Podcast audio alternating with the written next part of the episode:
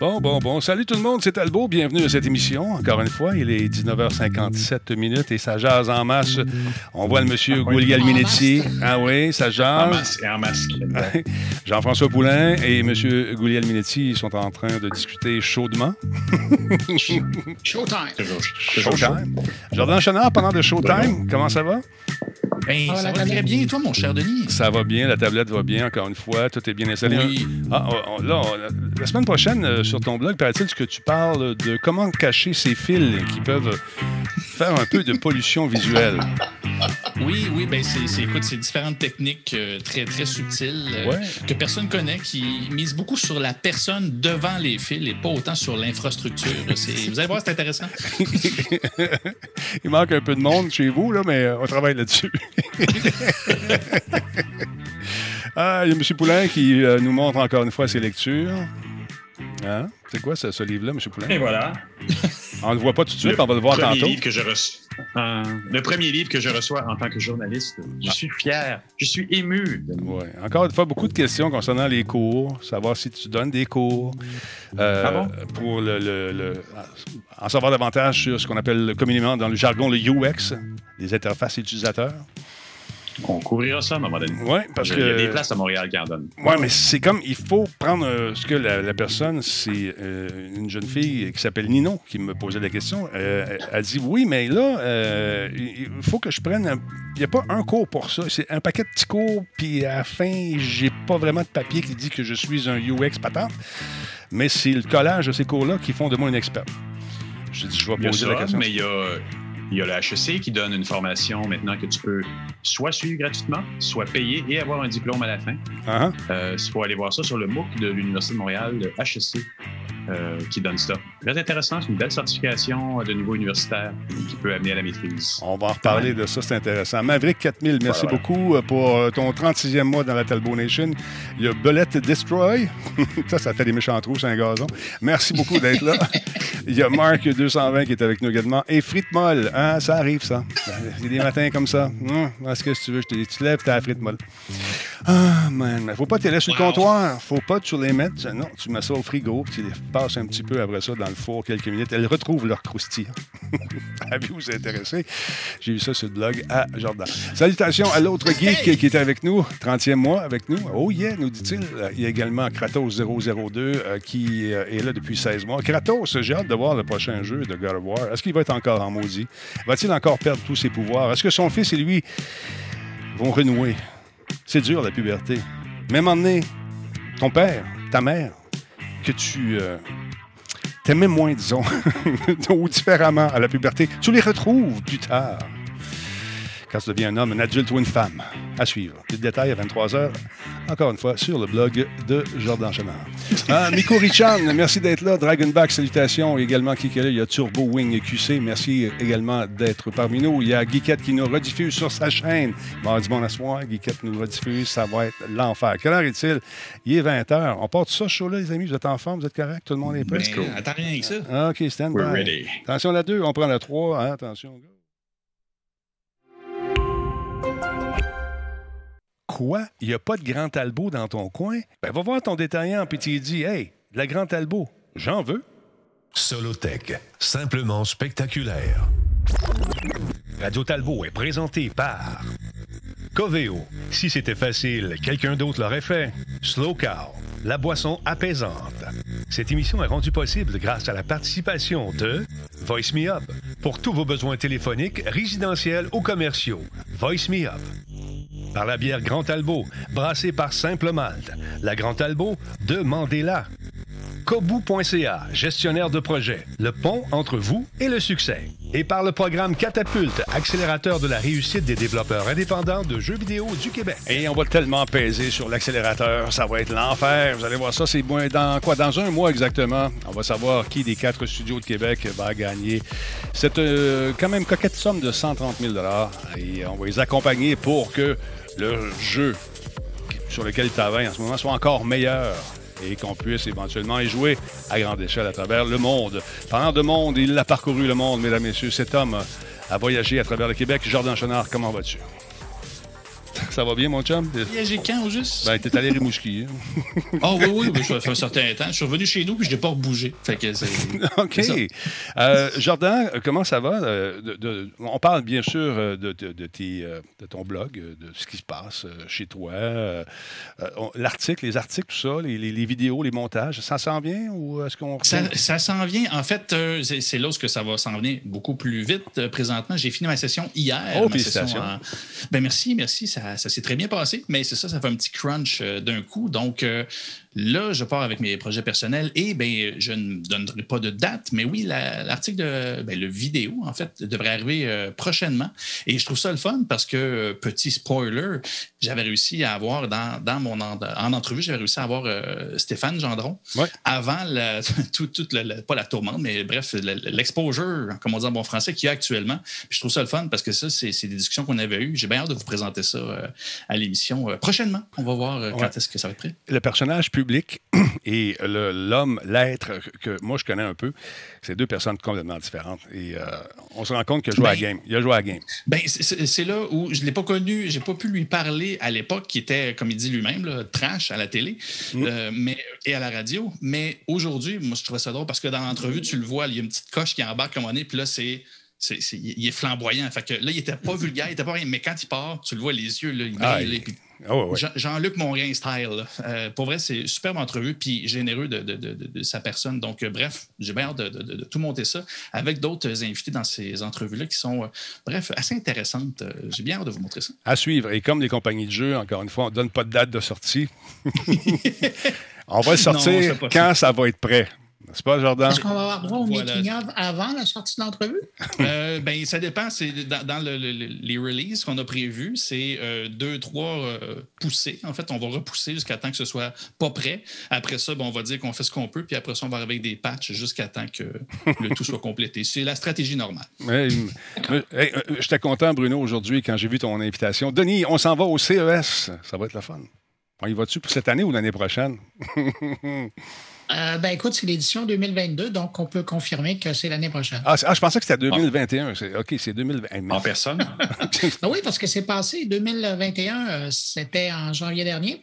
Et d'ailleurs, euh, c'est à ce moment-là. C'est drôle parce que j'ai été vérifié dans mes courriels et j'ai déjà confirmé la réservation de mon hôtel pour l'an prochain. Ah, donc en personne. Ah ouais, quand même. Ah, bravo, bravo.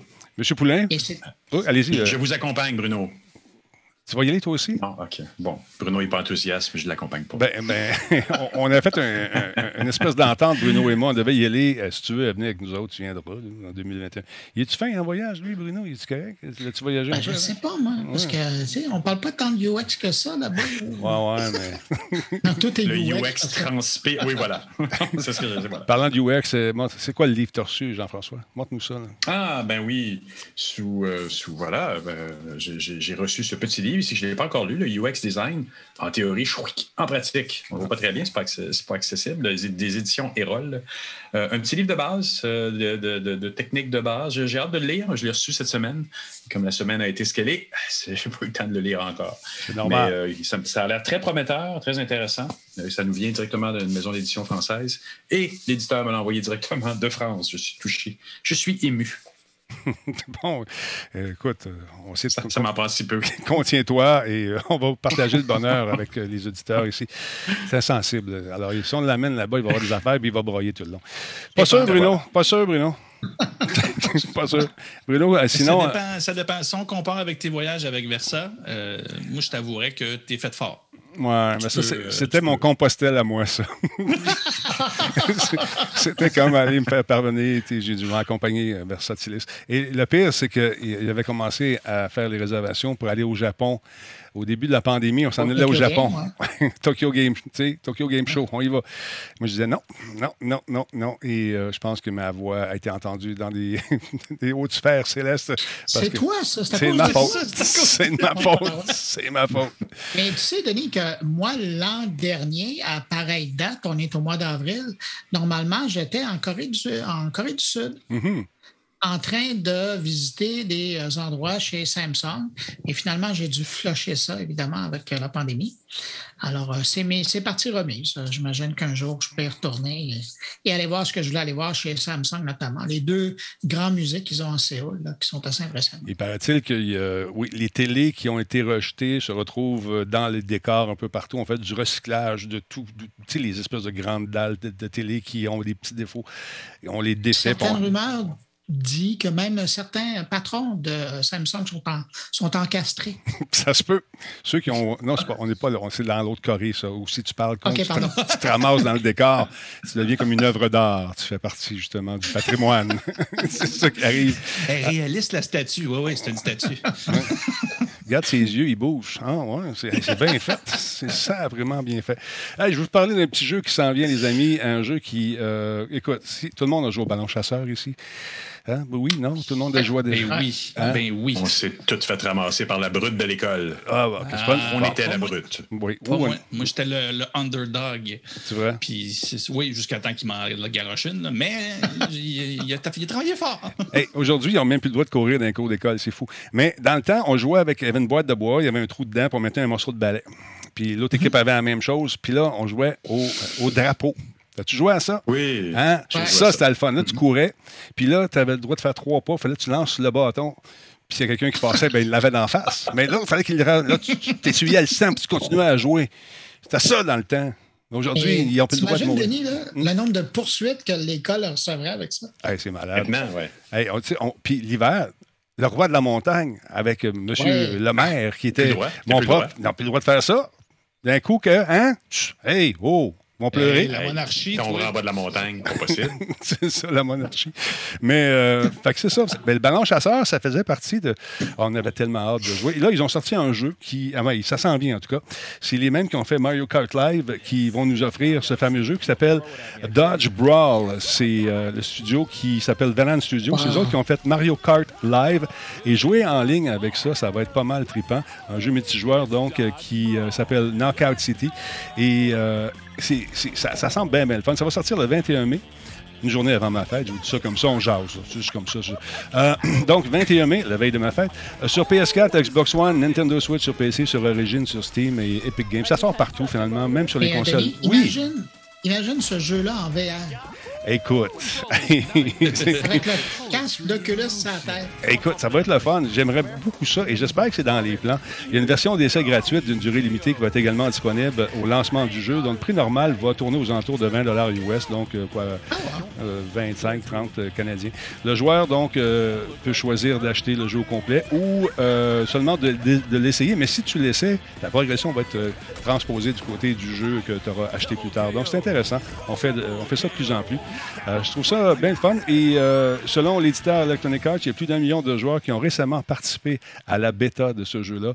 Et les critiques ont été dithyrambiques. Ils ont beaucoup aimé nous disent-ils, avec un air un peu intéressé. c'est tout ce que je vous dirais. Donc, un euh, million de joueurs. Un, million de joueurs, c'est un bêta, ça? Oui, ils l'ont essayé. Ils ont lancé ça. Puis un gros bêta. Oui, mais imagine-toi les tests de UX qu'on fait là-dessus, mon chum. Hein? Oui, bien ça dit des, des, tests statistiques, littéralement, c'est imposant. Non, non, non, écoute, il y a ça. Puis aussi, tu vois quel personnage les gens prennent, euh, c'est quoi les stratégies, les déplacements, combien de gens ont décroché, combien de gens ont joué plus de tant de minutes. Et euh, c'est le fun de voir ça. Quand tu, quand tu vas faire un tour, euh, où, est-ce qu'ils récoltent justement toutes ces données et qu'on te sort des chiffres et des chiffres, eux autres se comprennent là-dedans. Toi, tu regardes ça, tu dis OK, il y a beaucoup de chiffres, hein? beaucoup d'affaires. Mais c'est vraiment cool de voir ça. C'est le genre de truc que tu fais, toi, Jean-François? Fais-tu ça? As-tu accès à ces données-là? Euh, oui, c'est rare que les entreprises ou les organisations veulent se mettre à faire des. C'est pour ça qu'un million, ça me surprend. Moi, je me bats pour en faire trois. On en est là dans l'industrie à vouloir à pouvoir tester, on en parlera tout à l'heure, mais moi je teste avec des petits échantillonnages. Ça fait déjà une grosse différence, puis on, on le regardera un petit peu quand on en parlera tout à l'heure, mais c'est tester, c'est la base même de l'industrie. Si on ne fait pas ça, on manque quelque chose. On, prend des risques sur le développement des choses qu'on fait, puis ça risque de nous retomber dessus euh, six mois plus tard si on n'a pas pris la peine d'aller voir nos utilisateurs de temps en temps. Les fameux focus group, parce que ça fait partie aussi de ton, de ton travail, de, recevoir des gens et leur poser des questions alors qu'ils sont filmés. Et euh, moi, j'en ai fait quelques-uns. On essaie de ouais, mais on essaie de se tenir loin des focus group parce que c'est toujours un peu, euh, à moins que ce soit super bien géré, c'est tu as une dizaine de personnes dans la salle, puis tu en as toujours un qui parle plus que les autres, puis il y en a toujours qui ne parle pas du tout. Exactement. celui qui doit parler plus que les autres, c'est toi dans la salle. mais, en fait, on a fait un test à un moment donné, c'est que euh, fallait que je, réussisse à faire changer d'idée les gens qui disaient Oh, c'est un excellent jeu. Non, excuse-moi. Ça ressemble à telle affaire. Je faisais pas exprès pour juste montrer que ça valait pas grand-chose, ces affaires-là. C'est pour ça que j'en fais plus. Non. on n'en fait pas dans l'UX, non. Il y, a encore des grandes firmes de sondage qui vont les faire, mais pour les raisons que tu viens de dire là, on n'en fait plus. de toute façon, maintenant, la technologie peut permet tellement d'aller euh, analyser le comportement du joueur juste par ses gestes, par ses yeux, par les mouvements de son corps. Puis si, un peu comme on voyait avec des box, là, quand ils sont branchés euh, au cerveau, écoute, euh, il y, a des réactions que le joueur ne sait même pas qu'il a qui est en train d'avoir. Pour un fabricant de jeux ou un fabricant de produits, avoir ces données-là, ça vaut pas mal plus que juste asseoir 10 personnes dans une salle puis leur demander consciemment qu'est-ce qu'ils pensent. Et c'est pire que ça, parce qu'on l'a vu avec le Tech 3 Lab, là où on a vu les tests du, du D-Box. Le Tech 3 Lab base leur algorithme sur des. maintenant, ils doivent être rendus des dizaines de milliers de personnes qu'ils ont testées. Et c'est l'amalgame des, émotions que tout le monde a senti. Quand je teste une personne, je le compare à 5 ou 6 000 personnes et là, je suis capable de, calibrer encore mieux la mesure que j'ai sur cet être humain-là et de l'amener, de, le ramener sur l'ensemble de l'œuvre. Si je, dis ça, ça a l'air d'être du bonheur, puis c'est quand même pas encore super complexe. On ne va pas mesurer des, émotions hyper complexes, mais bonheur, frustration, euh, il y, a mm-hmm. quatre grands, grands paramètres qu'on va tester, mais c'est déjà énorme. C'est vraiment énorme dans ce qu'on peut mesurer de l'humain. Mais il n'y a pas que ça. Il faut aussi aller vers du test utilisateur un peu plus classique. Euh, littéralement, moi, ça m'est arrivé de prendre du papier, euh, imprimer des, interfaces. Là, on les fait même pas en numérique, mais ça s'envoie sur le numérique, ça va être des apps ou autre, mais on teste sur du papier.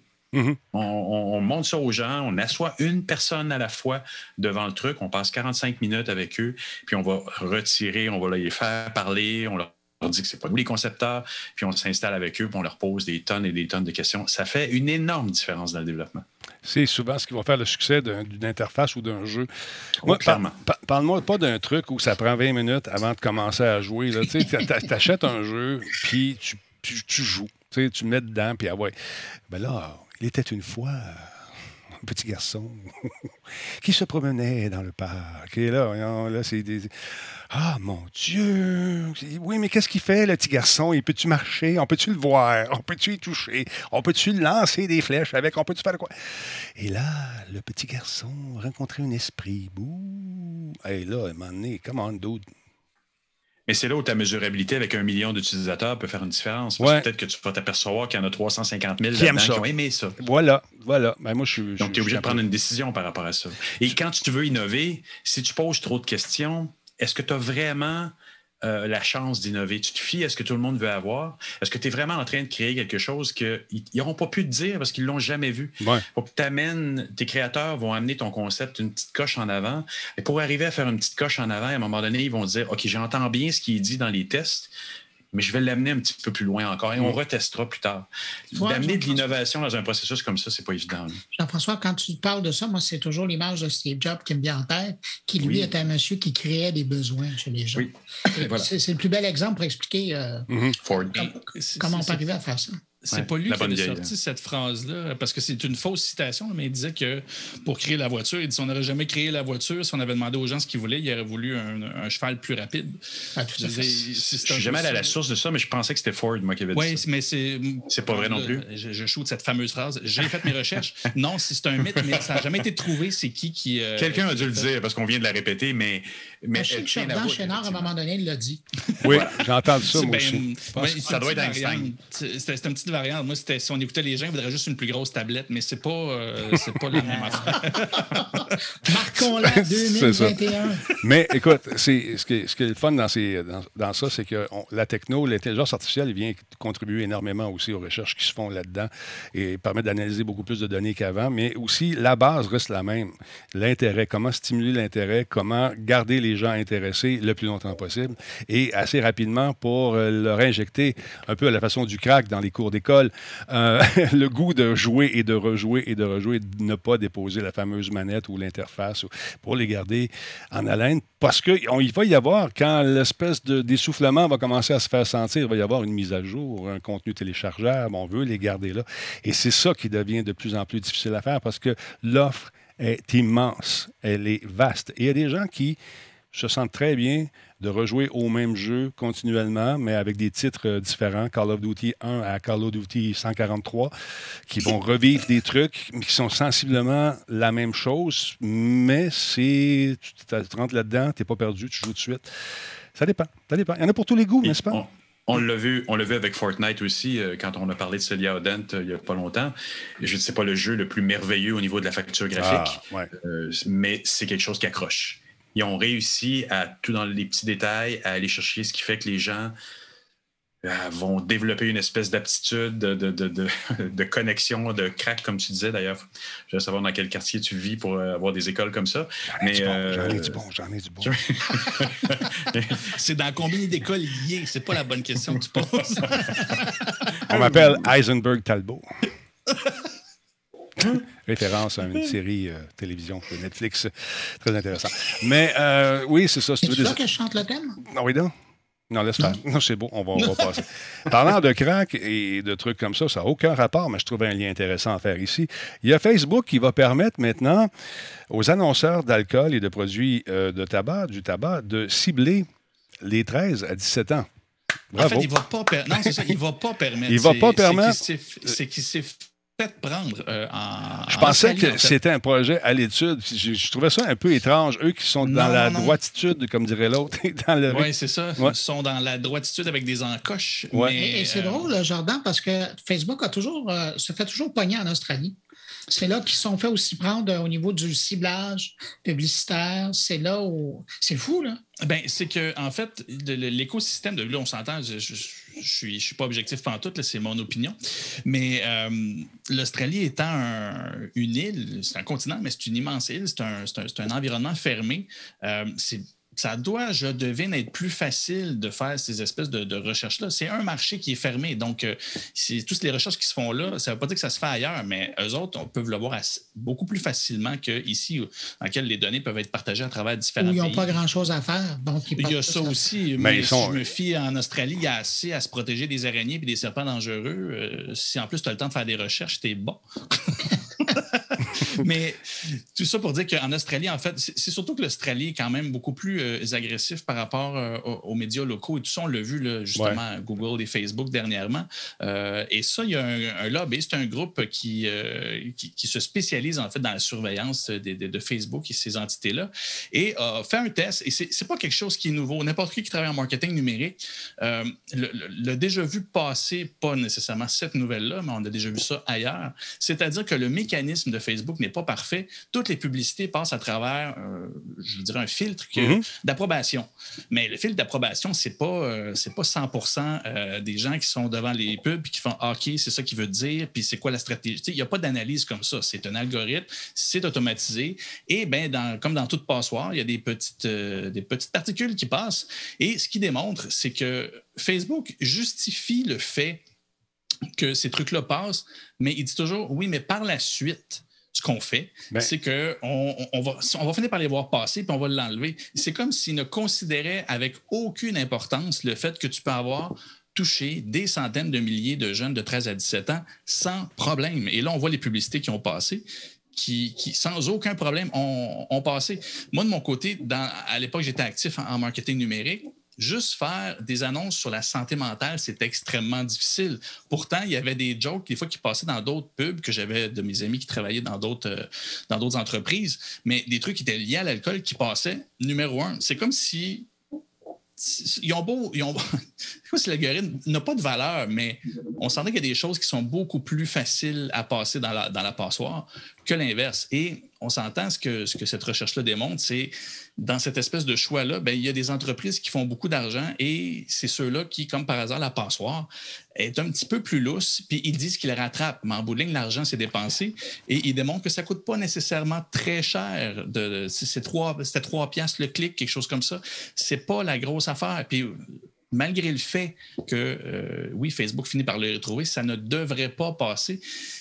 Et ben, c'est là où c'est rendu au niveau fédéral du, côté de l'Australie parce que c'est illégal de faire ça. C'est pas vrai que tu peux jouer sur l'accident. Ah, on l'a pas vu passer, mais on se rattrape. Non, non, tu as affiché de la publicité liée à l'alcool et au tabac à euh, des jeunes. Et à la perte de poids également, pour surtout accès chez, les jeunes filles. Alors, c'est. Je comprends pas. Ils, sont, ils savent comment aller chercher plein d'informations. Ils savent tout de nous, ou presque, ben pas mal tout. Puis, ils ne sont pas en mesure de bloquer certaines publicités. Oh, excusez-moi, c'est la région du doute qui me démange. Mais ben, c'est là, là où je les crois, c'est-à-dire que. T'es naïf. Oui, c'est sûr. Non, attends, laisse-moi finir, laisse-moi finir. Ah, excuse-moi. c'est là que je les crois qu'ils ne peuvent pas tout filtrer. Ce qui n'est pas normal, c'est justement qu'est-ce qui fait qu'à partir du moment que je choisis la publicité en bas de 18 ans, ça ne devrait pas être un filtrage plus sévère que des publicités qui sont pour en bas de 18 ans, pour vrai. Là. Mhm en théorie, ça devrait être un processus beaucoup plus complexe pour afficher. C'est déjà complexe à la télé, dans les magazines, etc. Comment ça que sur Facebook, ben, ah, l'algorithme en échappe un peu? Ben non, ça devrait être traité justement, c'est pas 18 ans et plus, c'est des jeunes, c'est des mineurs. Mais non, ils constatent que le système est le même et que, ben, il, y a pas ça des erreurs de bonne foi. Mais à un moment donné, les erreurs de bonne foi, quand ça fait autant qu'on sait qu'ils en ont fait, c'est pas vrai qu'il faut lever les yeux et se dire, c'est pas grave. Non, non, il faut faire quelque chose. Puis à la limite, il ben, faut que ce soit plus sévère. C'est là où ça a pris des, lois, ça a pris des jugements, juste aux États-Unis, mais aussi à travers le monde, pour empêcher de faire du profilage euh, selon euh, les, origines ethniques pour la recherche d'emploi. Mm-hmm. Tu peux publier et choisir euh, l'origine ethnique que tu ne voulais pas avoir. C'est épouvantable. Tu peux pas, tu peux, l'option devrait même pas exister. Ben, c'est un peu ça. Et c'est là où cet organisme-là va, va, va sévir. C'est un lobby, on s'entend, mais les lobbies ne sont pas tous malsains. Et eux autres, ben, la, preuve, c'est de, la sécurité euh, de, envers l'influence des jeunes. Et ben, ils ont prouvé leur point. C'est pas la première fois. Puis l'Australie étant plus petit à gérer en termes de loi. Euh, je leur souhaite qu'ils soient capables, puis qu'encore une fois, ils puissent montrer le chemin comme ils ont fait euh, dernièrement en imposant à Google et Facebook de donner un petit peu d'argent aux médias locaux qui sont tous en train de, fermer. En tout cas, moi, j'ai eu le plaisir d'y aller en Australie à quelques reprises et euh, c'est un pays qui a une certaine rectitude au niveau, justement, du. En tout cas, au niveau des lois, sont, sont assez, assez sévères. À toutes les fois qu'on va là, c'est sûr qu'on a notre carnet, qu'on allait là, parce que je travaille plus à Musique Plus, mais quand on y allait, on avait un carnet ATA qui décrivait tout le matériel qu'on avait et de façon systématique. On fait, ils nous regardaient. Hello, sir. Where are you from? Canada. Oh, I love the Niagara Falls is great. OK, well, please follow me. Fait is that your stuff? OK, well, là, on passait eh, sérieusement un bon deux heures à prendre chacun des micros. Serial number, please? KSB. chaque, chaque item qu'on amenait, les caméras, les, tout le travail avait été fait en amont avant, mais non. On, please follow us. Bienvenue en Australie. Mais c'est un très beau pays. pendant ce temps-là, le policier est en train de flatter sa tarentule qui sniffe pour la drogue. C'est sûr que si tu faisais ta joke sur le crack, non, tu allais passer. Là. Non, non, je ne fais aucune joke de crack. Pour en je fais, non, c'est ça, ça prend des cours d'école. Mais euh, non, là-bas, c'est les, kangourous qui, font du, kung-fu, c'est fou. Mais euh, M. Zuckerberg euh, est un homme sportif, Jean pas Jean-François, Jordan. J'ai cru l'apercevoir n'étais pas sûr si c'était lui. Parle-moi un peu de ce que tu vas nous montrer. Ah, écoute, c'est quelque chose pourtant qui date d'un an, mais c'est ah, revenu dans l'actualité parce que dans une entrevue qu'il a faite dernièrement, ces photos-là sont ressorties. Euh, ce qui est très drôle, c'est que le jeu de mots n'existe pas en anglais, mais en, français, c'est très drôle. C'est-à-dire qu'il y a des gens qui se demandent si tu es un mime ou un mime. Ben, ah, vous ben voyez un peu euh, ce qui se passe. Et et de un, dans l'entrevue, bon, je suis d'accord avec lui, j'ai moi-même euh, une peau très, très pâle. C'est comme si j'étais comme si j'étais blond. Donc, moi aussi, il faut que je mette beaucoup de crème. Zoom in, pas de ça non plus. Mm-hmm. Mais ouais, c'est ça, on va être un petit zoom in. Un petit zoom in, mais, ça. Euh, et voilà. Ah, ben voilà. Un peu Mais brouillé. ce qui est drôle de cette anecdote-là, c'est que à la base, il est reconnu pour être blanc parce qu'il se crème beaucoup quand il va au soleil. Mhm. Mais là, cette fois-là, dans sa tête, et je vous rappelle que cet homme-là est à la tête de Facebook qui s'occupe de gérer une quantité de choses à l'international, dont la liberté d'expression, il s'est dit, ben, me semble que ça tient la route si je m'en mets plus d'en face pour pas que les paparazzis me reconnaissent. Ça, que- incroyable. Mais euh, ça. nous, nous, les rouquins, euh, comme je il faut se protéger. Il faut se protéger. C'est important. Le soleil, la peau, danger. Mais c'est là où que le premier côté de son argumentaire, ça marche. Ouais. Le deuxième, quand il disait, puis on s'entend, c'est le premier aujourd'hui à en rire, mais c'est juste, tu sais, puis humain comme tout le monde, si quelque chose, des fois, te te paraît une bonne idée, puis finalement, tu te rends compte que ça n'en était pas une, ben là, il, il vit avec ça. Si vous cherchez sur Internet, vous allez avoir plein de memes, c'est c'est merveilleux, là. Ben, c'est ça. Mais ça, c'était la photo originale d'un mime qui fait du surf. C'est merveilleux. Moi, j'ai, euh, ça a fait ma journée quand j'ai vu ça. D'autre part, mesdames, messieurs, non, je n'irai pas là. Euh, euh, ce que je Mais voulais encore. Mais encore, parlons un peu de cette machine de crème glacée qui fait couler Ah. euh, beaucoup de, de- de crème glacée. D'encre, finalement, virtuelle. non, ça ne coûte pas grand-chose. Jean-François, qu'en est-il? C'est Jordan qui m'a euh, qui m'a envoyé cette, euh, cette belle nouvelle. C'est en fait, euh, bon évidemment, je retrouve pas mes notes. Pourquoi mes notes ont sauté quand c'est moi qui c'est à moi de parler? Bon, regarde, on va regarder Euh, ce magnifique euh, cornet de crème glacée qui semble avoir été euh, échappé, malheureusement. Et j'avoue qu'une petite molle de temps en temps, je pas ça. on parle de crème glacée, bien sûr. C'est du quoi? Je pense que j'ai effacé ma- mes notes, mais je vais y aller de mémoire. Non, non, écoute, prends le temps, prends le temps de bon, on va aller faire un tour avec no- notre ami euh, Allez Bruno. donc, allez donc. OK. Bruno, mon beau bonhomme.com, toi qui es toujours préparé, qui est sa coche vraiment de façon fantastique. Euh, toujours, Merci, Denis. toujours droit comme un pilier. Un, chêne. Un chêne, c'est ce que je veux dire. Euh, le- Parle-nous un peu du CES. euh, toi, tu es un amateur du CES. D'ailleurs, on avait lunché ensemble dans un excellent restaurant. Euh, on avait mangé dans un restaurant brésilien. Exactement. C'était super bien. Parle-nous de ce CES. Ce que ça représente pour toi. C'était vacances, je pense. hein? C'est euh, l'équivalent du Super Bowl et des Jeux olympiques réunis pendant cinq jours. Mhm. Et euh, donc, c'est pour ça que c'est important. Puis aujourd'hui, ça fait ma journée quand euh, j'ai reçu le communiqué de presse officiellement des organisateurs confirmant donc que la prochaine euh, édition aurait lieu en janvier et euh, elle serait à la fois en présentiel, pour utiliser le mot à la mode, Mhm. et aussi en virtuel. Donc, les gens vont pouvoir regarder, par exemple, les conférences là, qui, vont, qui vont avoir lieu sur place. Mais l'important, c'est de savoir, évidemment, si euh, les règles sanitaires le permettent, c'est de savoir qu'on va pouvoir se rendre là un peu comme on le voit présentement à l'écran, pour aller rencontrer les gens qui ont créé ces choses-là, pour aller voir, pour aller toucher ces objets-là qui, euh, pour certains, vont être euh, l'idée qui malheureusement ne se rendra pas jusqu'au marché, mais pour d'autres qui vont trouver des acheteurs et d'ici un an, deux ans, euh, vont se retrouver sur le, sur euh, le marché et qu'on pourra acheter. Et c'est toujours fascinant parce qu'on joue vraiment dans, la, dans, dans, dans le futur, Mhm. euh, même si bon, les dates de to market commencent à, à- réduire, là, on, on est quand même dans la prospective. hein. Quand tu regardes sur les, euh, les, les dizaines de milliers de produits qui sont présentés chaque année, il y en a combien qui se rendent sur le marché? Malheureusement, il y en a peu d'entre eux. Et puis, ben, tu vois, Jordan, c'est le genre de produit qu'on peut voir. euh, Exactement. Puis euh, Des- on ne peut pas les essayer, malheureusement. Pas. On ne peut pas les essayer, Ouais. mais la, la mienne est back order. mais qu'est-ce que je Non, voulais mais vous... ça, c'est dans d'autres types d'expériences et de salons qui existent. Euh, pendant des années, il y a eu le, le Adult Show qui se, qui se passait euh, dans un autre endroit à Las Vegas. Maintenant, ils ont décidé de ne pas faire l'événement euh, en même temps parce qu'ils trouvaient qu'il y avait moins de participants au CES dans les derniers jours parce qu'ils allaient faire un tour dans l'autre exposition.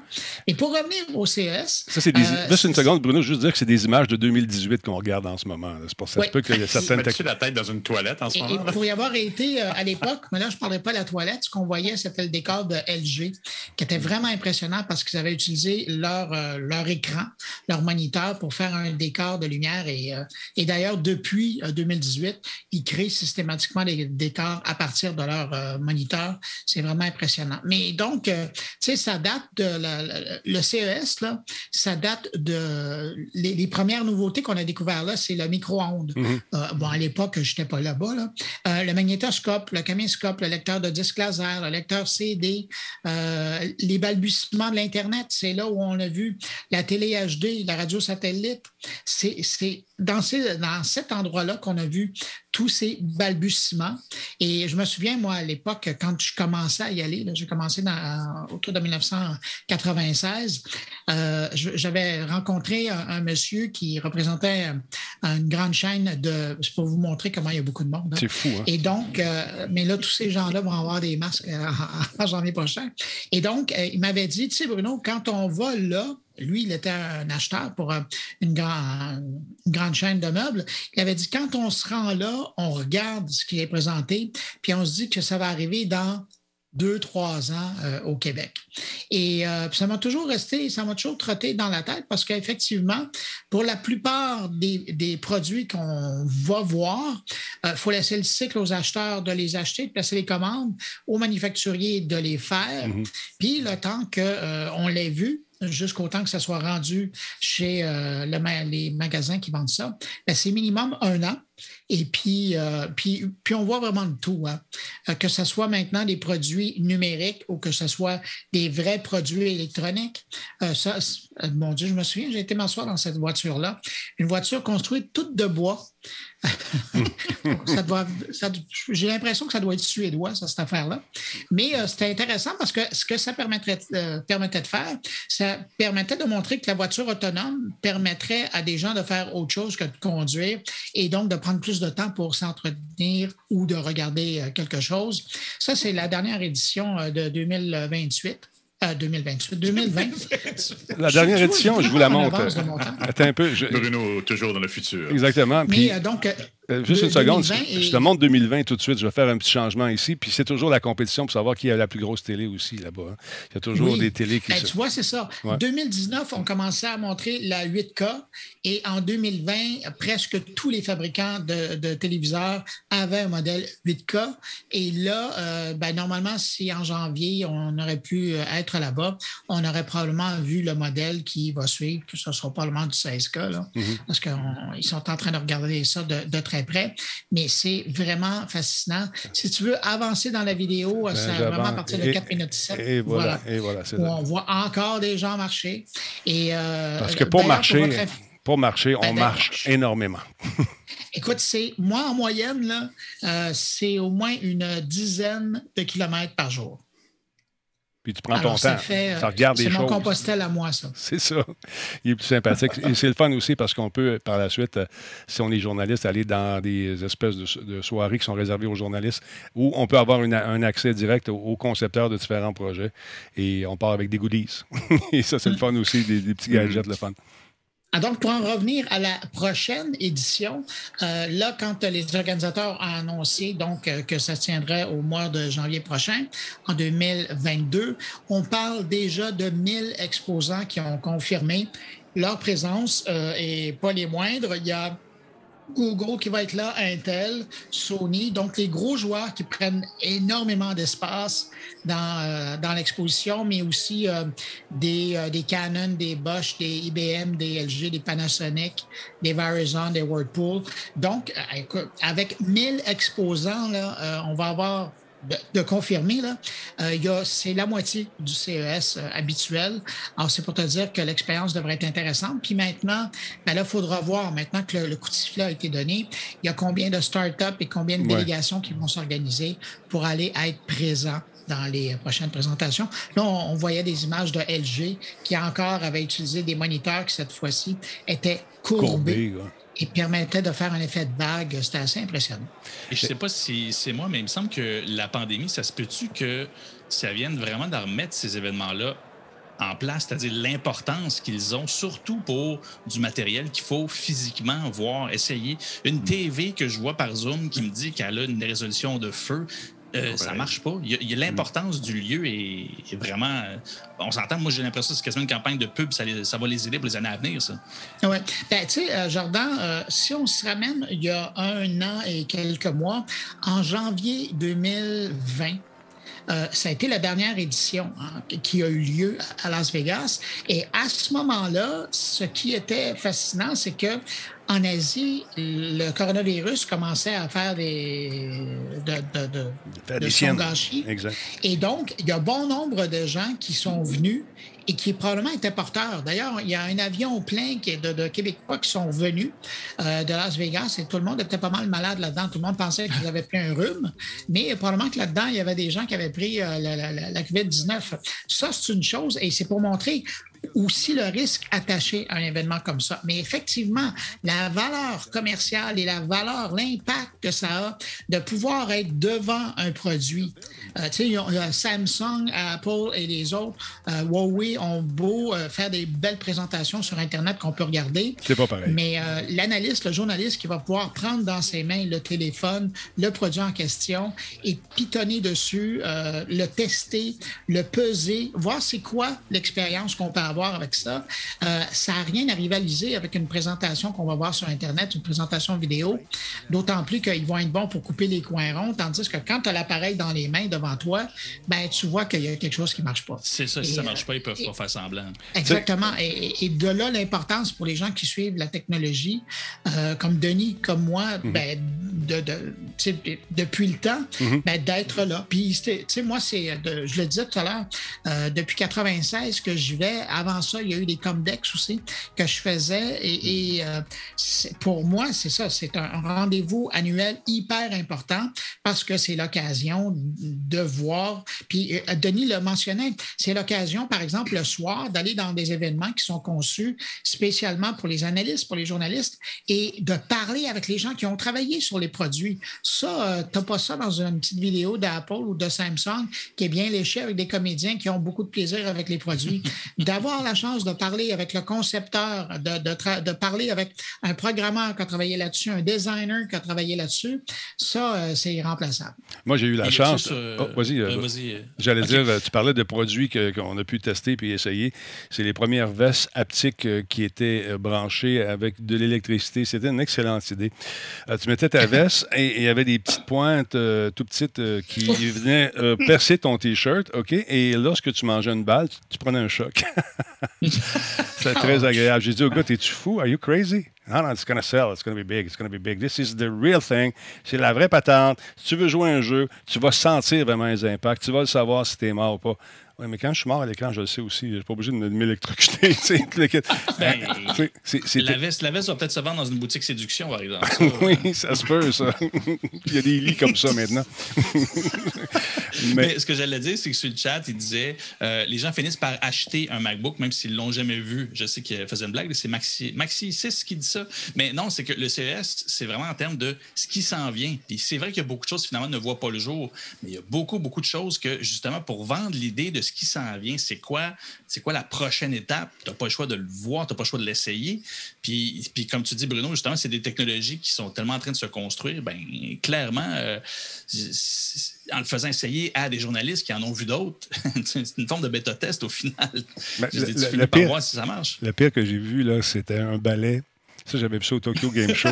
un, un, ballet, le ballet de Harry Potter quand il joue au Quidditch. Mais pauvre monsieur. Tu sais, souvent, les, trucs les plus intéressants sont au premier plancher. Les affaires moins intéressantes sont souvent dans les sous-sols cachés à gauche, puis c'est le fun d'aller se promener là-dedans. Puis le gars, il dit Essaye ça. C'est un balai que tu mets dans tes deux jambes. Puis là, tu.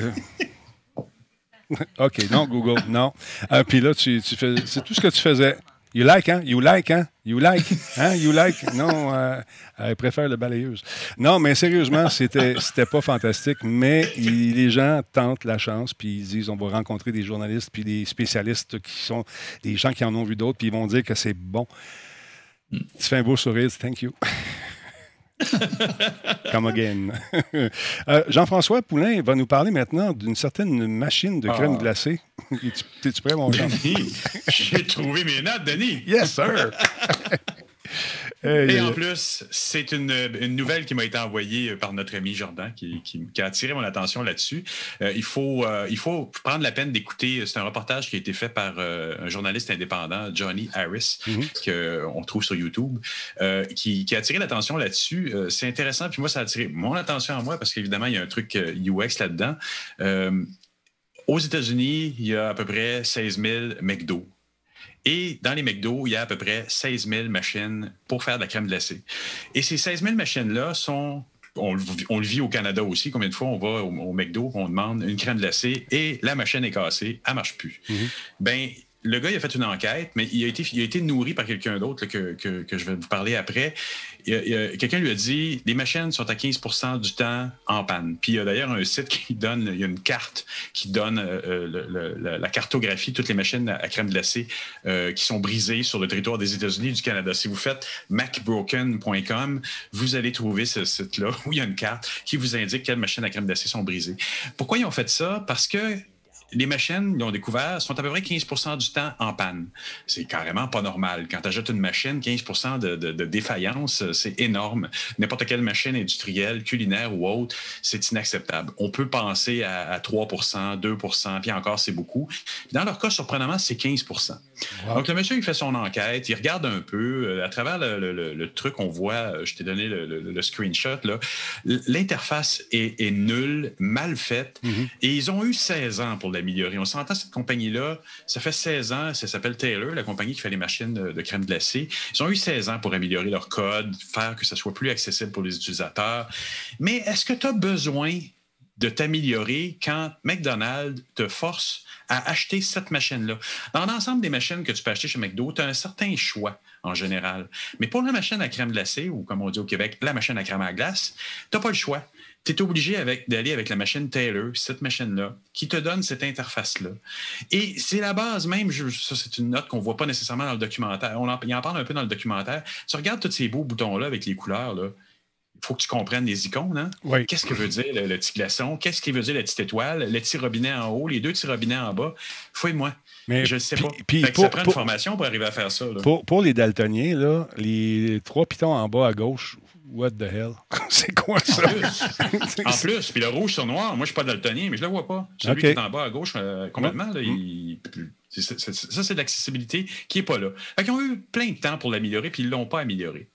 Et, et, on voit en plus au milieu, ça c'est un message d'erreur. Et c'est la base du problème, c'est que la machine, elle doit être nettoyée fréquemment. C'est des produits laitiers, c'est de, la nourriture. Donc, on doit faire attention à, ça, pas causer de, de, problèmes où le McDonald's va être poursuivi. Et donc, la machine est nettoyée, euh, je pense que ça prend quatre heures pour la, faire bouillir. c'est assez simple, à part juste avant de fermer le, restaurant, euh, avant de sortir le soir, il part. Mais là, le matin, la plupart du temps, ils reviennent et la machine, elle donne un message d'erreur, comme on a vu précédemment. Puis là, l'utilisateur, ben, qu'est-ce que je fais? Euh, je ne sais pas. Euh, là, il va voir dans le guide d'utilisateur. Puis là, ils ont, imprimé un guide de 90 pages que, quelqu'un doit se taper puis lire. Puis la plupart des entrées, c'est fais venir le technicien. Ben, c'est comme ça qu'ils font de l'argent, on s'entend. Ben Ils n'ont aucun intérêt à améliorer le logiciel. Ce qu'ils font, c'est qu'ils font venir un technicien qui coûte 150$ pour les premières 15 minutes, 150$ pour la prochaine demi-heure, puis un autre 150$, puis ils font venir environ 3-4 fois par mois. On peut imaginer l'argent que fait la compagnie Taylor à ne pas améliorer son logiciel dans une, dans une société capitaliste, on s'entend comme les États-Unis.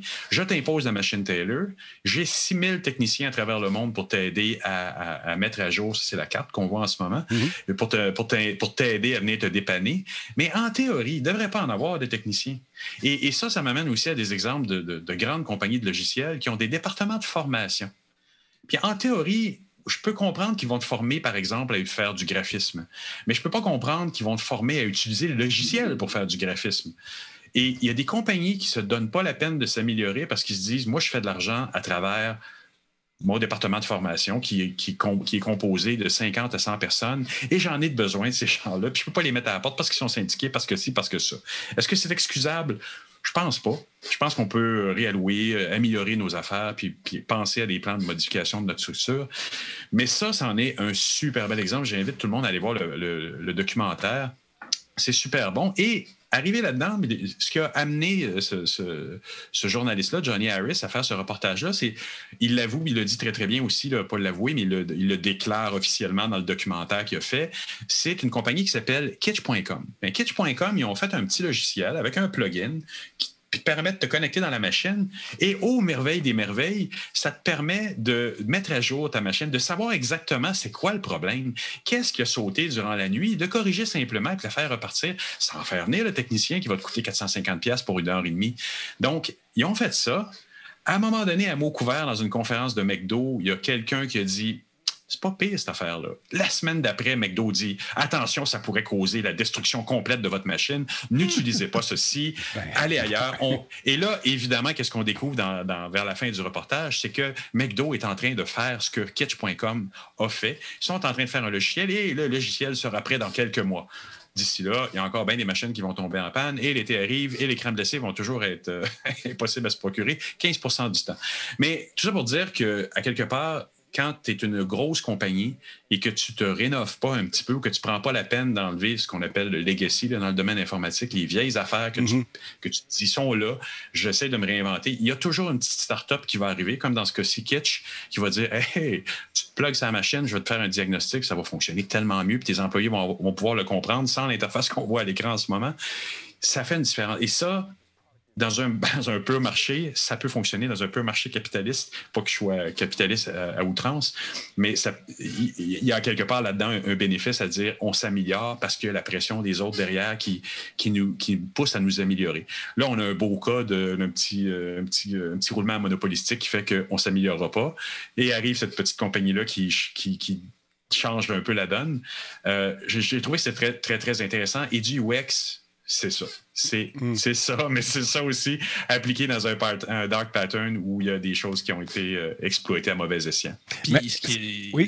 Ben, ce que j'allais dire, ce qui est fascinant dans ce, reportage-là, ce qui fait que ça a vraiment mis la puce à l'oreille aux journalistes, c'est que Taylor fournit les machines à crème glacée pour tous les compétiteurs de McDonald's. Ben oui, c'est d'autres machines, mais il y a clairement une entente qui a été faite entre McDo et Taylor, qui ont toujours fait affaire ensemble, et la machine est créée pour McDo, ce qui fait que Wendy's et tous les autres n'ont pas le problème. Et non seulement ça, mais écoute, je, gâche plein de trucs, mais écoutez-le pareil, ça vaut, ça vaut la peine.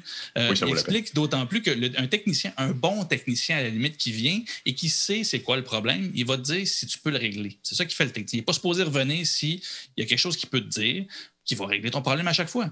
Le problème principalement de la machine, c'est que les gens, le soir, la remplissent trop de crème glacée parce que tu fais bouillir la crème glacée pour éliminer toutes les, euh, les, bactéries. et après ça, le lendemain, elle les refait geler.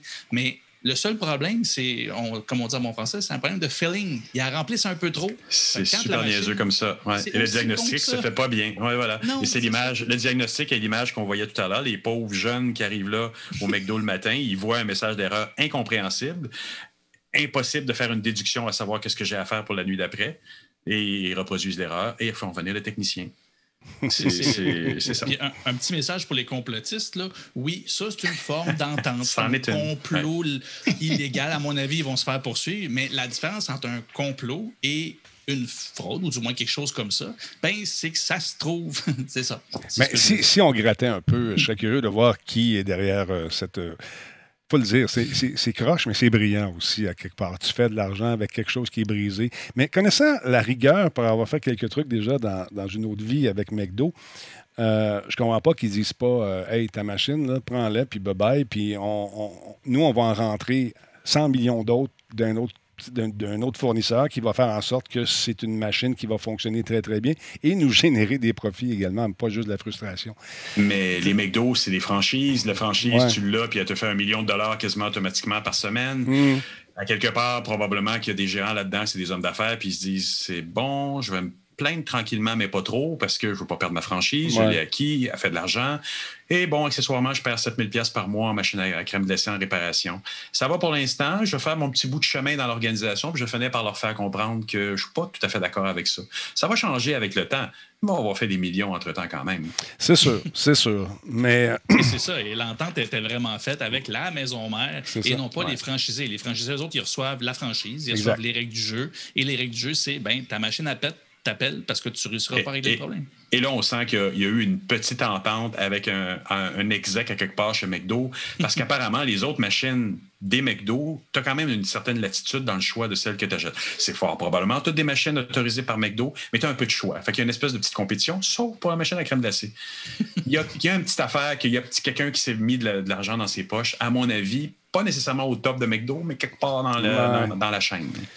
Ah. Mais bon, ça, en tout cas, moi, je ne vais pas accuser ou me retrouver avec une poursuite de McDo, mais euh, on va dire que c'est Denis qui va le recevoir. Mais euh, je, je, là-dedans, je, je, je me dissocie des propos qui Radio Talbot n'a rien à voir avec. Non, non, trop tard, trop tard. On, envoie, ça, on envoie ça à Bruno? Ah, euh, Bruno. Ah, quoi? Moi, j'étais silencieux, hein, messieurs. mais l'idée là-dedans, puis quand j'en ai parlé avant l'émission, quand j'en ai parlé, Denis, tu as réagi à ça? Parce que c'est le genre de pattern en informatique, c'est le genre de choses qu'on voit souvent. Euh, c'est ces espèces de manque de volonté de, ou de, dire on, va faire de la formation. Ça, euh, on l'entend souvent. On va pas améliorer, on va faire de la formation. On, dirait que parce que c'est budgété, c'est correct. Un problème qui peut se régler quand même assez ah. rapidement, normalement, dans certaines affaires. Dans des meetings de trois heures, on a sorti les paquets de bugs, paquets d'affaires que des équipes qui, travaillent euh, pendant dix mois laissent aller, laissent couler parce que ça fait partie d'une culture d'entreprise ou ça part de la direction aussi, d'une certaine ah. direction. Je ne sais pas. Eh oui. Je ne sais pas. Je sais pas. Mais c'est frustrant. Parce que euh, là, on se dit, ils sont, peut-être trop, on est collé sur l'arbre, ne voit pas l'ensemble de la forêt. Moi, je, suis comme ça, je suis naïf. Mais non, c'est. Euh, Denis, c'est frustrant. On n'a pas nos crèmes glacées. Quand tu as le goût, là, tu t'en vas chez McDo, puis tu n'as pas ta crème glacée, c'est horrible. Je sais. Je sais. Alors, c'est pour ça qu'on traverse la rue et on va chez Dairy Queen. Qu'est-ce que tu veux? Bonne idée. Et voilà. Et elle, ces, ces franchises-là semblent avoir des machines qui fonctionnent très, très bien. Trois mois par année et génèrent des profits incroyables. J'ai pensé de m'en partir une à un moment donné, mais j'ai pas mise de fond. Jean-François, qu'on se parle, on se parle en Dairy Queen. Alors voilà, c'est réglé. D'autre part, euh, et ça c'est intéressant, par exemple, parce que les gens qui se disaient je vais avoir ma PS5 bientôt, ben, Sony a déclaré qu'il était euh, peu probable, plus, très peu probable que l'approvisionnement en console de PS5 s'améliore euh, radicalement au cours de son année fiscale actuelle qui se termine le 31 mars 2022. Mais quand même, dans ses derniers résultats financiers qui ont été publiés euh, ce matin, la société indique que le nombre de livraisons de PS5 est légèrement supérieur à celui de la PS4 au cours de la même période, c'est-à-dire 7,8 millions contre 7,6 millions. Démangeaisons. Excuse-moi. Sony a déclaré que son objectif actuel euh, pour le deuxième exercice de la PS5 a été dépassé de 14,8 millions de consoles PS4. J'ai déjà vendu et géré. Donc, euh, j'ai hâte de voir euh, ce qui va arriver avec tout ça. Avec, il, manque, il manque de composantes. Tout le monde manque de composantes en ce moment. C'est qui le coquin qui a acheté tous les stocks. Ben, c'est sûr qu'il y a des usines qui ont brûlé, vous me direz. Mais je serais curieux d'être un petit oiseau et me promener un peu partout dans les meetings. Une, une espèce de petit bug qui va, s'écouter. Écoute, il y a pourquoi, on disait que Tesla, cette semaine, avait réussi à se débrouiller, à trouver toutes ses composantes ailleurs? Voilà. Ont-ils une structure plus flexible qui leur permet de s'ajuster? Peut-être. je me demande, des fois, je pense qu'il y a des, designs qui sont tellement complexes que tu es pris avec certains fournisseurs et tu ne peux plus t'en sortir. Dès que le fournisseur ne peut pas fournir, ben, tu es, pris à la gorge. Eh, pour, pour, prendre le langage euh, de, gestionnaire, un plan de contingence, c'est de l'argent qui ne rapporte pas.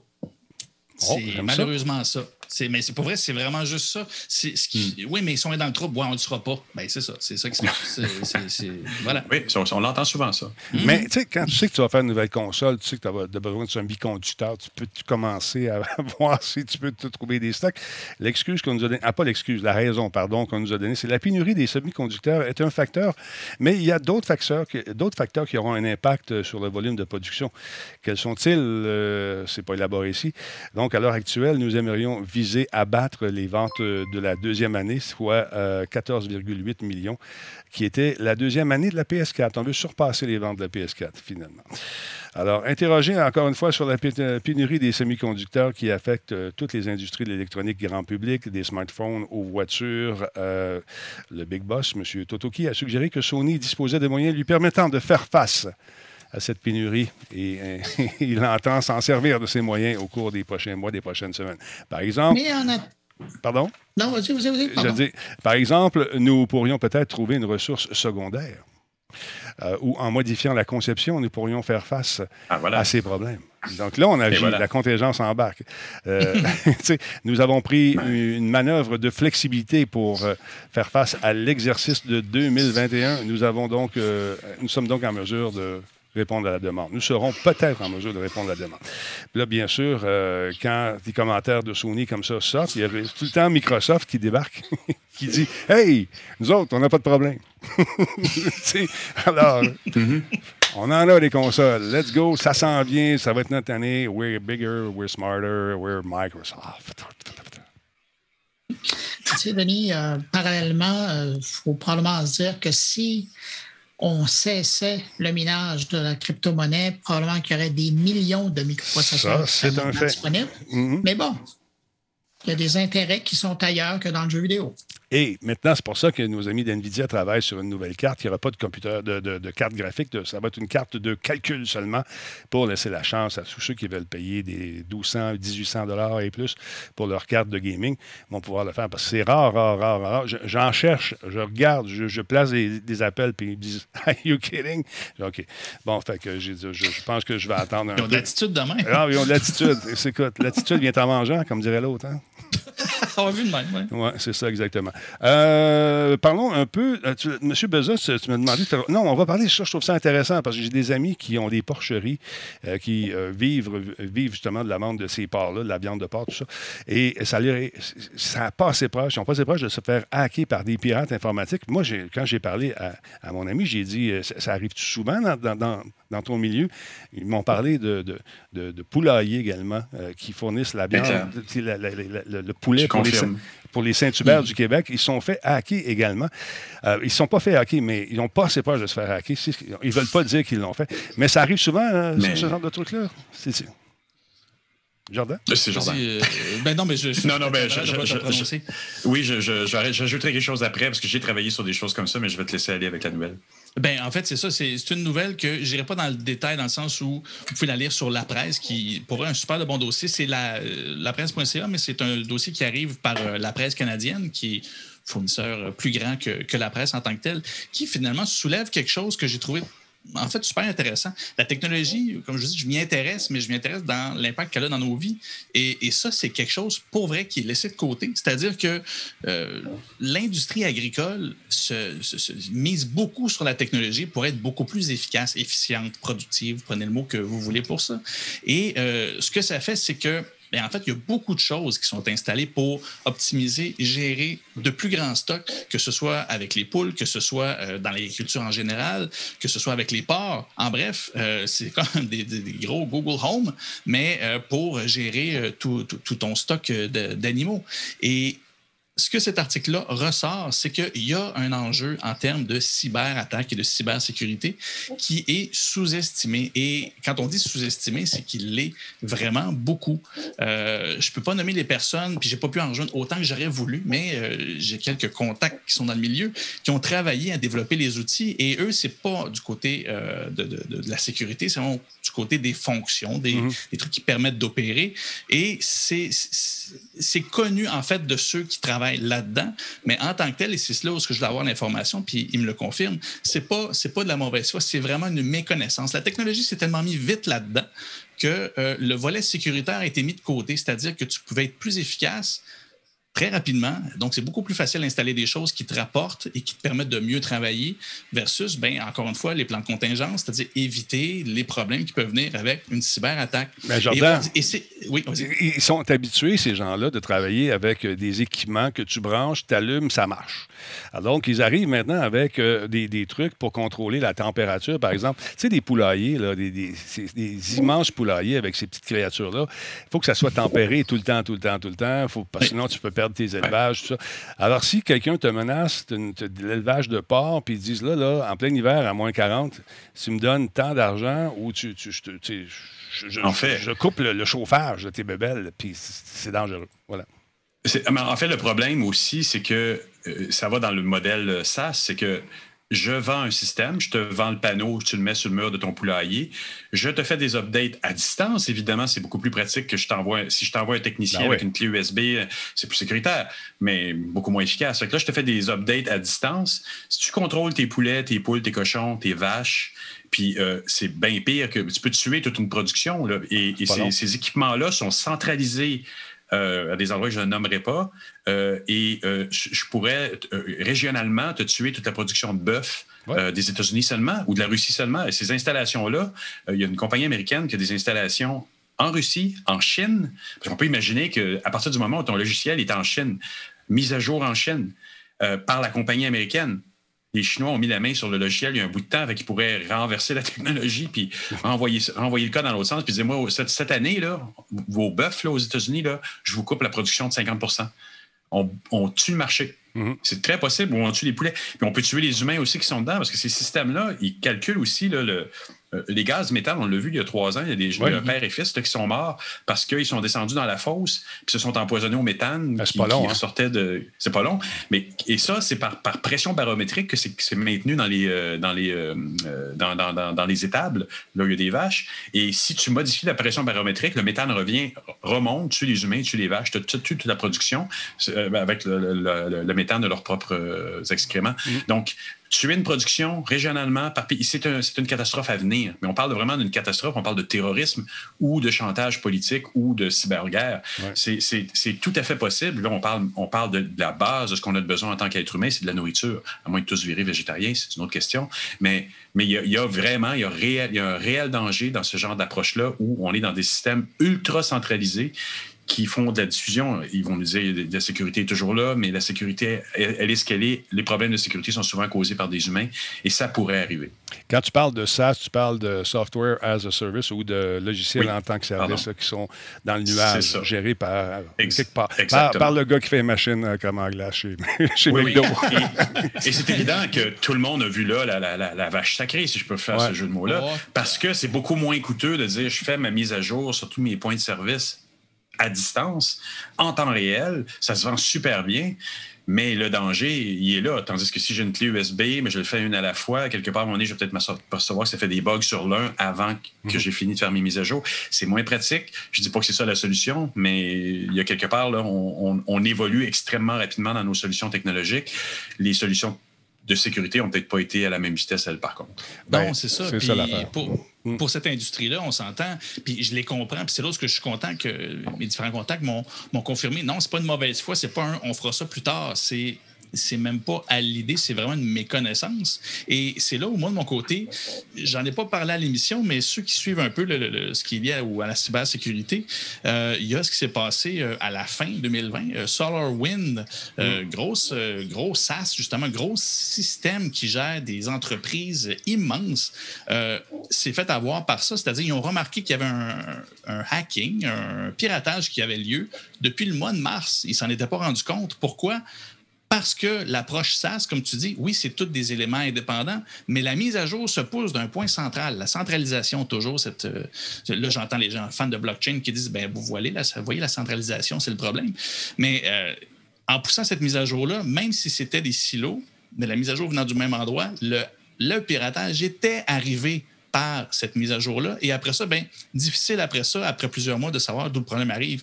Et c'est là où, avec les, euh, les- gens en agriculture et bref, cette industrie-là, euh, s'il y a de quoi retenir, c'est ça. C'est en fait, il faut s'attarder à la cybersécurité parce que ça prend bien peu de choses. Euh, tu, tu parlais des poulets tantôt. Juste fermer les lumières, ça peut faire paniquer. Ça, ça fait paniquer des poulets littéralement et ça, ça s'entretue parce que ça se pile dessus. Le méthane, le porc, on ferme la, la ventilation à distance. Je dis, oublie ça, ça tu perds tout, tout ce qui se passe.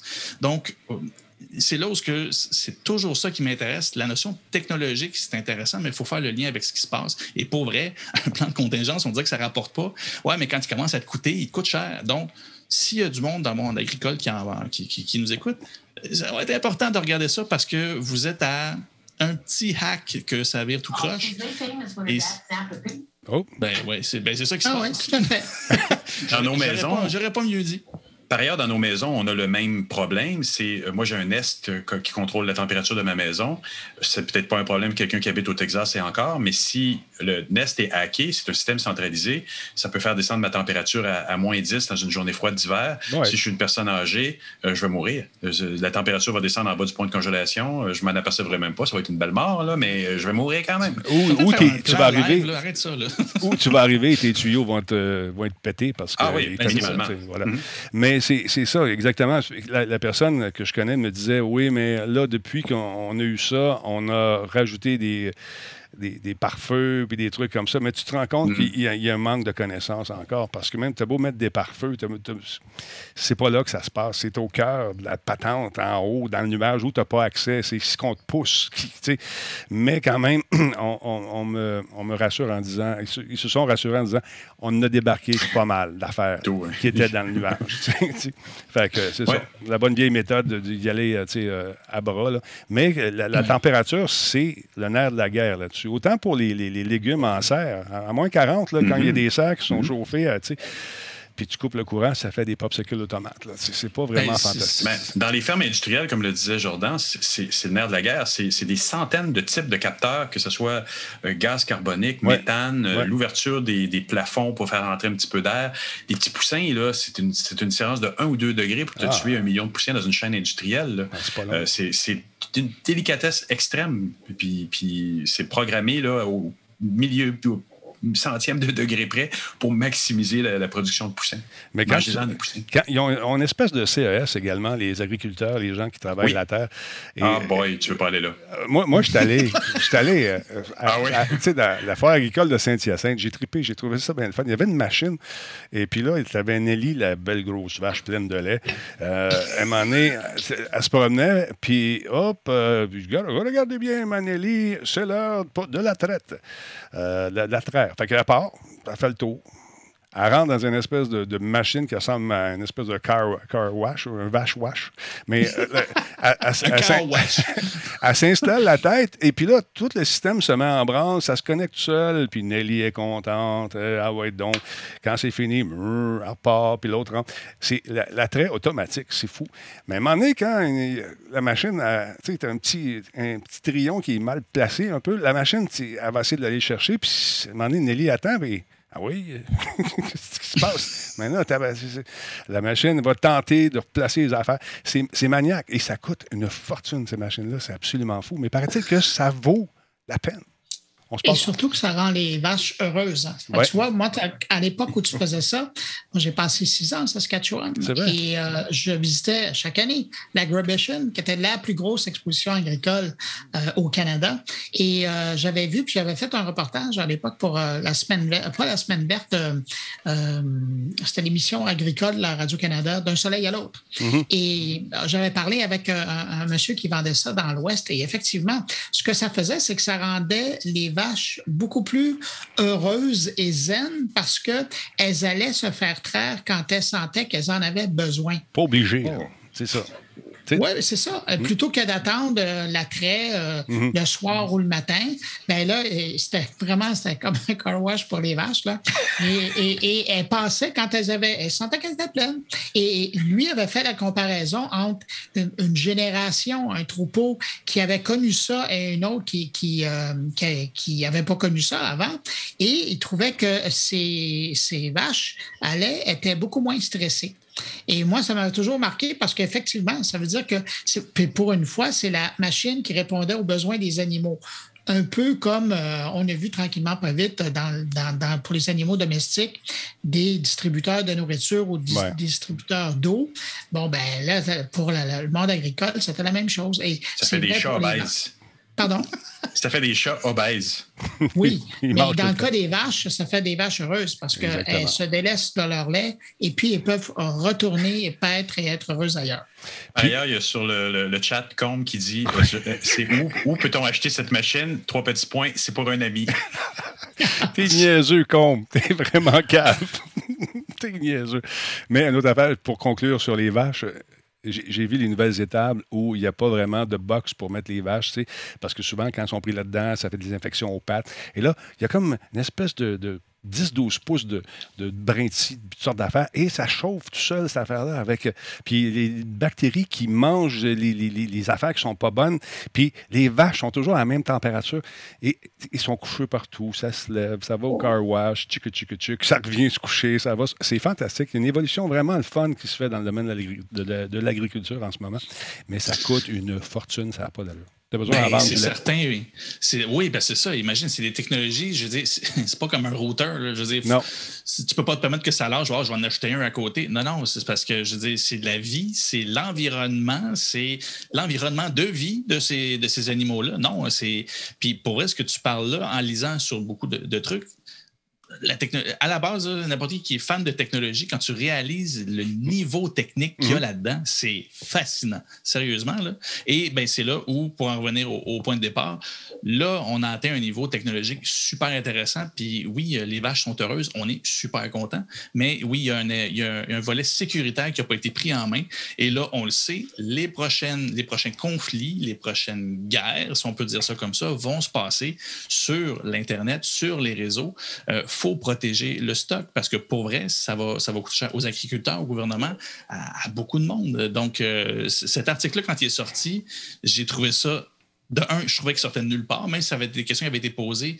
Mais je trouvais ça le fun qu'il sorte là, parce que oui, on a fini par oublier, puis non, c'est une, une situation super importante à regarder. Très cool. Denis? Oui, monsieur? Est-ce qu'on se prend un rendez-vous pour du 22 au 31 juillet euh, prochain, aller faire un tour à l'Expo agricole de Saint-Hyacinthe? Ça serait très intéressant. Sérieusement, là, euh, écoute. Il semble qu'on pourrait faire un radio Talbot en direct. En direct de là, ça serait super cool. Non, ben sinon, ah. on, peut l'enregistrer ou euh, le faire live to tape, comme on dit. Mais oui, euh, sérieusement, j'ai euh, adoré ça. plein matière. Oui, c'est Sinon, je vais t'inviter à mon carnet que je vais aller faire là-bas. On va y aller. On va y aller. On va y aller. Non, ça serait le fun. Sérieusement, j'avais amené Biscuit euh, là-bas faire un tour et puis maintenant, on le cherchait dans une espèce d'étable puis il se promenait en dessous des vaches. Toing, toing, toing. toing, toing, toing. Non, non, on touche pas à ça, bien ici. Non, non, gars, c'est une vache. Oui, je sais, il avait trois ans, il se promenait partout. Puis euh, il s'est rendu compte que de la bouse, euh, c'est collant. C'est tout ce que je dirais. Merci beaucoup d'avoir été là, tout le monde, encore. Les gars, c'est toujours un plaisir de vous recevoir. Jordan, passe une belle soirée. Encore une fois, on peut te lire sur ton blog et euh, te visiter ta page Pinterest pour connaître les développements de cette fameuse épopée euh, de la tablette. De la tablette. Merci beaucoup. Monsieur Jean-François Poulain également, Monsieur UX, on peut vous entendre, euh, bien sûr, euh, au carnet de notre ami. parlez un peu que je vous vois la face. C'est vous qui déclenchez la caméra. Ah, ben oui, Mais absolument, je vous laisser parler, mon cher. ben oui, cette semaine, j'ai justement une entrevue sur des tests utilisateurs. Je parle avec un monsieur d'une compagnie française qui s'appelle Testapic et qui démocratise le test utilisateur, justement. Très cool.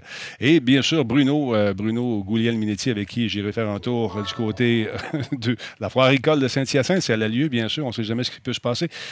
Que se passer au carnet cette semaine? Eh ben, cette semaine, on commence euh, la diffusion d'une série d'entrevues que j'ai fait avec des spécialistes du numérique chez euh, Deloitte. Et euh, on va commencer en parlant donc du virage numérique qui date d'il y a environ 5-6 ans de, l'équipe de Deloitte à Montréal. ils sont vraiment pointus maintenant dans le domaine et je présente la première entrevue de six entrevues.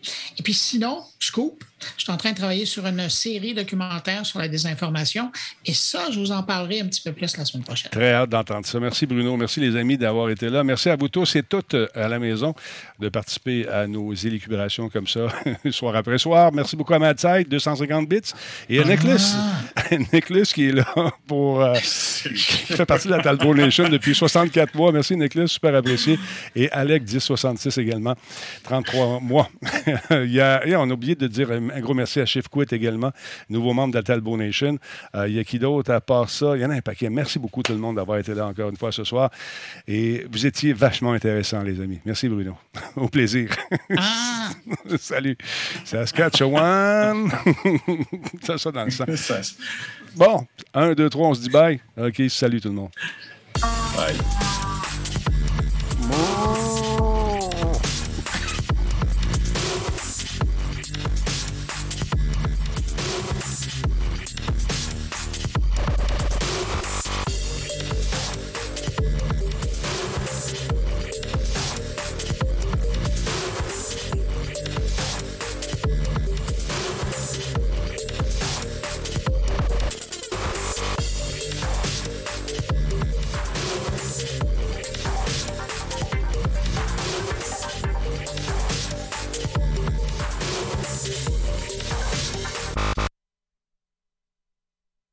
T'as mis un break ben trop vite. Finis ta toune. T'es sérieux? Oui, t'as pas juste le piton trop vite. Mais voyons. Bon, là, ça finit bien. Bonsoir.